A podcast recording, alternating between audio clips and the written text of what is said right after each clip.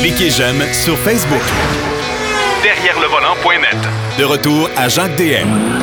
Alors, évidemment, pour parler de- d'histoire, ben, notre ami Denis Duquet est avec nous.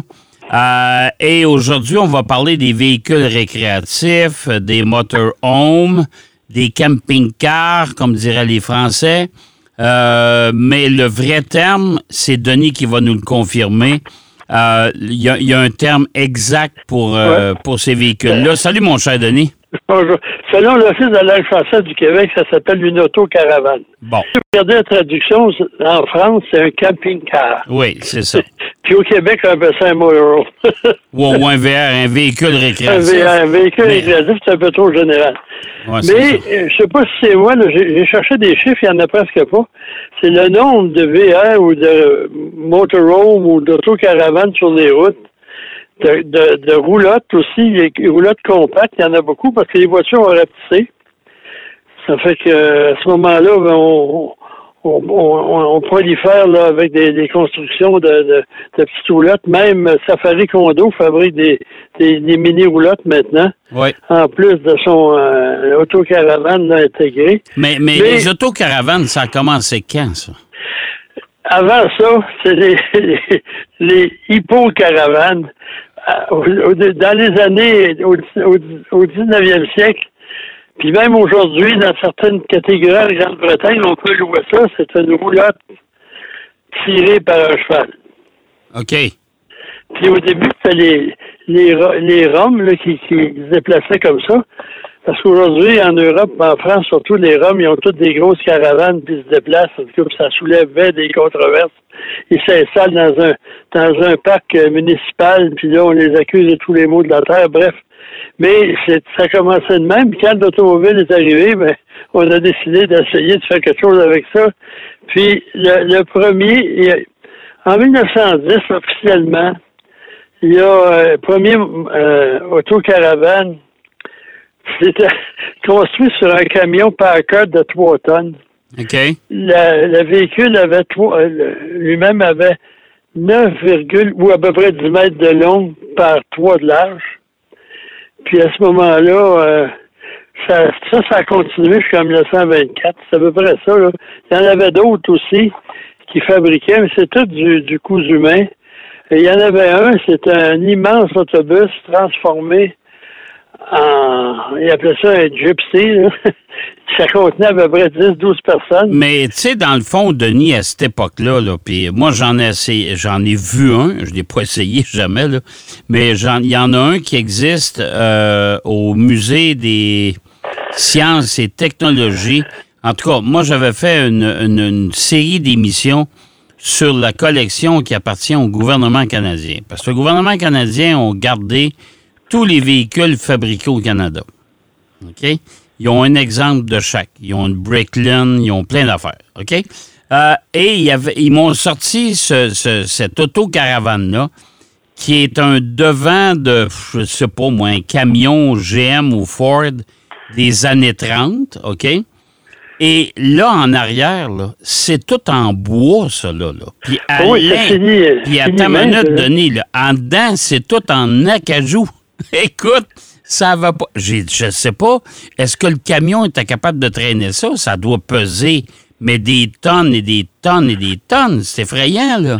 Oui, puis les moteurs n'étaient pas tellement puissants. Ben non. Les moteurs- même les moteurs de camion étaient peu puissants. Il y avait un couple très élevé, mais en plus, là, dans les années 1910-1920, les routes, les autoroutes, il faut dire que les autoroutes transaméricaines, euh, ça date de l'époque d'Eisenhower dans les années 50. OK. Parce ben qu'on oui. a convaincu Eisenhower de faire une construction majeure à l'époque en, en- en disant que pour des raisons militaires, si jamais on avait un conflit, c'est la guerre froide. Puis euh, il mentionnait l'exemple de l'Allemagne sous Hitler où on avait fait les autobahnes. Puis c'était pas, il y avait presque pas d'auto à l'époque, mais c'était pour des raisons là, militaires. Donc, jusqu'à à peu près jusqu'à la Deuxième Guerre mondiale, là, euh, se promener, c'est des routes secondaires avec des, ba- des trucs plus, plus ou moins euh, euh, bricolés. Puis euh, ce que j'appelais tantôt le, le gypsy, ça s'appelait le gypsy van. Et ça, Ouais. ça pesait 8 tonnes. Aïe, aïe. Il y a une photo, c'est comme un autobus avec deux étages.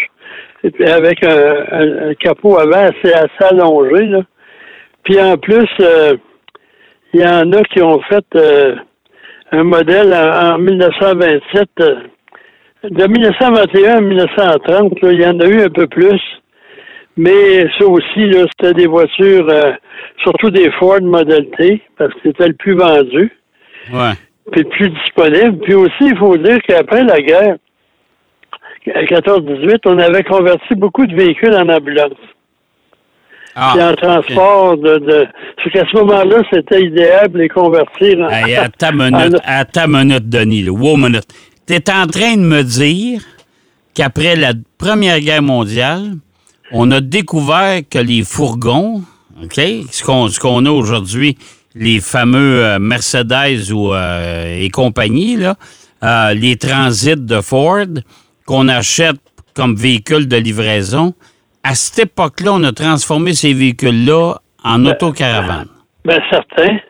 Il y a des, il y a des bricoleurs. Faut pas oublier que l'ingéniosité des Américains, là, est sans fond. Ouais. Quand ces véhicules-là sont arrivés, euh, après le premier conflit mondial, il y en a qui s'en sont procurés. C'est- Le travail était presque fait. D'abord, c'est adapté sur un châssis. On Ouais. avait une structure. Après ça, juste à mettre des fenêtres puis aménager l'intérieur. Je dis pas que tout le monde a fait ça. Mais tu sais, faut pas oublier, c'est un autre exemple un peu farfelu. Mais après la Seconde Guerre mondiale, là, des réservoirs de carburant auxiliaires, des avions de combat, Ouais. parce que la plupart, jusqu'en 1944 ou à peu près, là, les avions qui allaient bombarder l'Allemagne et les chasseurs d'accompagnement, il n'y avait pas assez de, de, de rayons d'action. Fait qu'on les équipait sous les ailes de deux réservoirs de carburant auxiliaires OK. que l'on jetait après ça Ouais. pour revenir plus allégé. Mais ça, là, ça s'est vendu au surplus de guerre, puis on a fait quoi avec ça? Des voitures de course? Ah. Ben oui, c'est des- c'est à peu près grand comme une Formule 1600. Puis là, on faisait un aérofoot, on mettait un moteur, puis euh, ça se vend encore, là. euh, il se vend encore des kits pour ces affaires-là. Bref, l'ingéniosité des Américains, mais en plus, il y a des compagnies qui sont développées aussi, qui ont fabriqué. Mais là, il est arrivé le, le, le, le- voyons, la crise économique, fait que ça, ça a été assez mal. Comme en 1917, là, on parle de la première euh, cinquième roue, le- le- le- la remorque cinquième roue a été inventée en 1917. Donc, euh, tu sais, ça, ça marche par... euh, Mais, mais moi, moi, moi, je, suis étonné encore, Denis, aujourd'hui. C'est qu'on pense tout le temps qu'on vient d'inventer ça, mais c'est pas vrai. Tu sais, le, le, le, le- comment ils appellent ça, le van life maintenant, là? C'est, le même qu'on appelle ça, là? Euh, les gens qui transforment justement des, des fourgons de, de, de livraison en, en autocaravane. Euh, ça fait des lunes, mais ça fait 100 ans plus que ça que ça existe, ça. ben, ça a toujours existé. Je veux dire, c'est parce que là, aujourd'hui, il y a une renaissance, je sais pas pourquoi. Ouais. Puis en plus, il n'y a pas si longtemps que ça, là, on est loin du, du l'autocaravane euh, traditionnel. Les autobus convertis, il y en a une usine euh, gérée par Volvo là, dans la Binière. Il y en a jusqu'à un million de dollars, Ah, les prévôts. Les prévôts. Ah, ouais, ouais, il y en a d'autres Ouais. compagnies qui font ça, mais c'est, acheté ou loué par les surtout les musiciens qui font des tournées à travers la- l'Amérique. Mais Ben, si, je te disais, que- si je te disais que les prévôts, il y a une liste d'attente. Ouais, des mais farces, là. ça, ça- ouais, mais je pense que ça, un million, c'est le tout équipé. Tandis qu'il y en a peut-être à moitié moins cher. Je veux là. pas t'ostiner, mais un million, c'est le modèle de base. Ah bon, j'ai pas regardé. Tu vois qu'on a, pas- on a Je changé savais de pas que t'avais registre. magasiné. Je savais pas que t'avais magasiné ça. Non, j'ai pas magasiné, mais j'ai un de, de, de- une de mes équipes qui participe euh, à, à la série La Coupe Nissan Sentra qui roule en prévôt et ce sont des spécialistes. Puis là, quand je les ai dit, hey, j'ai dit, des affaires à un million, mais ça, c'est le modèle de base. hein. Pardon? Alors, tu sais, ça n'a aucun bon sens. Puis il y a une liste d'attente en plus de ça pour acheter ça. J'en Puis, en pas. plus, là, j'ai l'impression que les véhicules ou les, les autocaravanes, ça- avec ce qui se passe dans l'aviation, Oui. des vols cancellés, retardés à cause de la température, à cause de la chaleur, parce que il y avait des fois, les, les avions sont, sont- les, les vols sont retardés parce qu'il fait trop chaud. Ouais. L'atmosphère est trop chaude. Fait qu'à ce moment-là, ben là, les gens disent, bon, je vais prendre mon char, je vais prendre ma, ma, ma caravane. Ouais. Bref, en tout- dans les années 30, il y en a beaucoup. C'est surtout des, des, des trucs qui sont faits euh, sur des châssis de modalité encore. Puis euh, on fait des, des modèles euh, custom, personnalisés. Ouais. Euh, donc, il y a le modèle Brockway là, qui est sur un châssis de camion. Puis là, il y avait des chaises en, en osier, des, des bibliothèques, un réfrigérateur, je sais pas comment ils ont fait en 1927, mais en tout cas, il y avait un évier, puis en plus, il y avait un, un poêle électrique. hey. Puis il y a même une, une fosse septique dans, dans- si on progresse, là, parce qu'avant, comme il disait, les, facilités là, sanitaires, c'est l'arbre, c'est à côté de la route. Ouais, mais euh, je serais curieux de savoir comment ils vidaient ça. Mais là, après, après les, les, les, les, années 30, 40, 50, c'est sûr qu'il y a eu euh, une foule de véhicules récréatifs. Ils se sont améliorés, bien sûr. Mais il y a eu aussi, Denis, la fameuse période des ce qu'on appelle les Westphalia. là. Les, les, les Volkswagen Peace and Love, là. Hey, ça, il y en a eu. Et ça Mais- vaut encore son pesant d'or aujourd'hui. Mais, ça, c'est pas vraiment. C'est des, euh, des fourgonnettes, des fourgons modifiés. Ouais. Je sais pas si on peut considérer ça comme un autocaravane. Ben, ça sert d'autocaravane. Je suis certain qu'à une certaine époque, dans les années, fin des années 60, là, moi, je suivais, il y avait beaucoup de cyclistes au Québec là, qui s'achetaient ces, ces Ouais. fourgons-là usagés, Ouais. puis qu'ils transformaient parce que là, le vélo était à l'intérieur, était moins cher de se faire voler. Ils pouvaient s'installer un petit lit Ouais. pour se reposer avant les courses. C'était très populaire. Puis là, il y avait les, les boîtes à caresses là, avec du vidéo à l'intérieur. Hey, ça, c'est d'autres choses. Ça, c'est une autre histoire. Mais ça aussi, ça, c'est avec une petite échelle pour aller en haut, puis des, des, Oui. des, des fenêtres en forme de bulbe, là, chaque Ouais. côté. Ouais. Et pendant la guerre, quand même, ça, on a fait, le gouvernement a fait beaucoup de choses euh, dans le genre. Puis Edward Hughes, c'est le célèbre Howard Hughes, Ouais. lui, il s'est fait produire 6, 8 euh, autocaravanes parce qu'il produisait des films pour servir aussi au, au maquillage de ses vedettes pendant la guerre. Puis l'armée américaine, elle a acheté beaucoup de ce qu'il appelait des Palace Expando. C'était des, des véhicules récréatifs euh, ou des roulottes euh, assez grandes pour euh, permettre aux, aux, aux- aux soldats qui étaient mariés d'habiter près de la base militaire. OK. Ah, ben non. Écoute, c'est incroyable. Et, et, et après les, les après tout ça, il reste, tu sais, on, a parlé des Westphalia, là. Euh, puis on a parlé des boîtes à caresses. Ça, tu me, tu, me, tu me ramènes dans le temps, Denis, ça n'a pas de bon sens.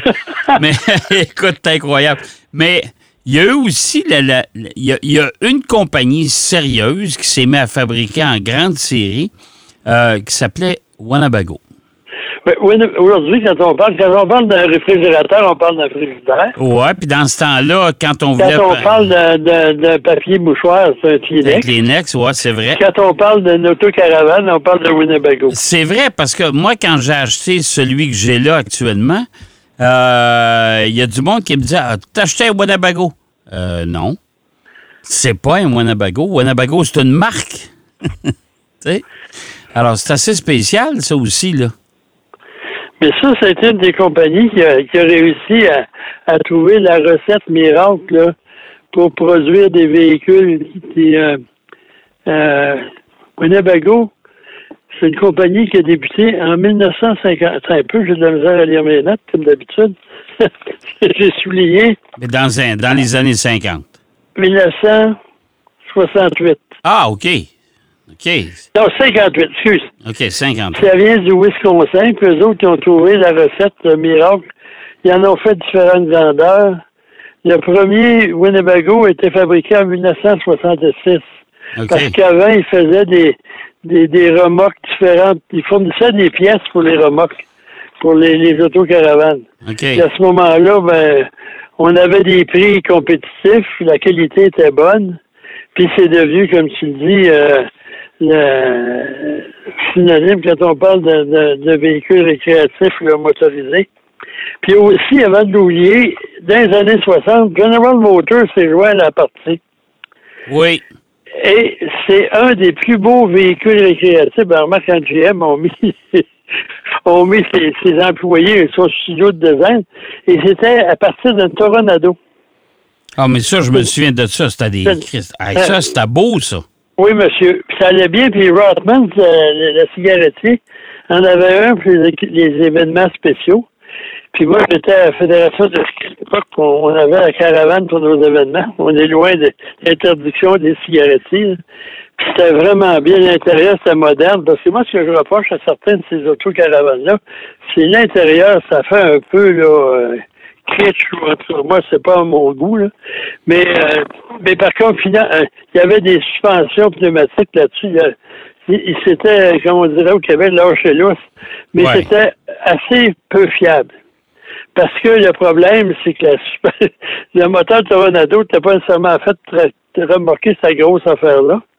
Mais euh, Ford aussi, il faut dire que je l'ai oublié, de au début des années 20, Henry Ford prenait ses vacances, il se faisait fabriquer euh, un véhicule récréatif, un, un autocaravane ou un camping-car Ah. par sa compagnie, la compagnie Lincoln, basé sur un, un camion Lincoln. Puis lui, il prenait ses vacances avec euh, Thomas Edison, euh, Henry Firestone et lui-même. Parfois, Ah, il bon? invitait aussi plus tard euh, Lindbergh, Charles Lindbergh, puis Ah, il partait bon. en vacances. Tout, de- tout- tout du monde pas connu, là, d'époque. Tout du monde pas connu, tout du monde sur le bien-être social. Ben oui, tout à fait. Mais la, Mais- tu sais que la, la- la problématique des, des, des, des autocaravanes, depuis la nuit des temps, c'est comme c'est fait à la main puis qu'on reproduit pas nécessairement. Euh, tu sais, on multiplie pas les modèles de, de, de, de, de- euh, de- de- de- c'est-à-dire des unités d'un même modèle. C'est toujours, moi je le sais, j'en ai un, là, des problèmes électriques. Des, écoute, tu regardes ça, là, des fois, là, puis il y a des Ah, spécialistes hein. maintenant, mais tu te penches en dessous, puis tu dis, je vais aller voir ça. Ou, Non. tu- Pas découragé.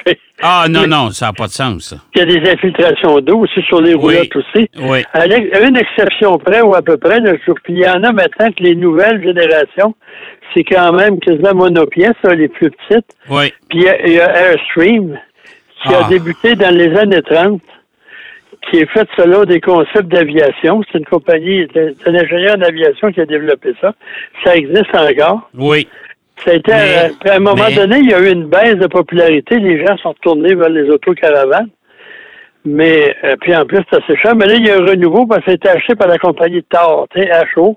R, Ouais. qui possède, c'est plus gros fabricant, il possède 6-7 marques de Mais, euh, mais, une, de, de mais en, en terminant, parce que c'est- c'est déjà terminé, Denis, mais une Airstream, là, ça coûte la, la peau des fesses, ça, là. là. Faut pas oublier Ouais, ça. C'est très cher. Mais il y, a, il y a un petit modèle économique à 60 000 là. ouais, 70 C'est 000. assez unique.